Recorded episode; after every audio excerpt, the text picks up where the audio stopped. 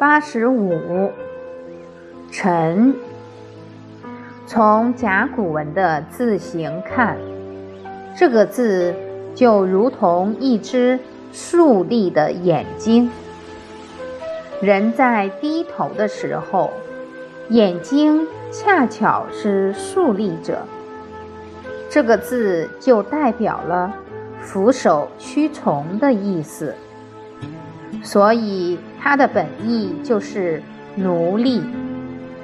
在封建社会，这个字就代表了国君统治下的官吏、众民。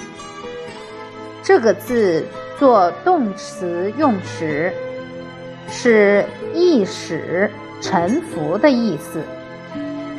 为臣子者，对国家和君主要忠诚。现在。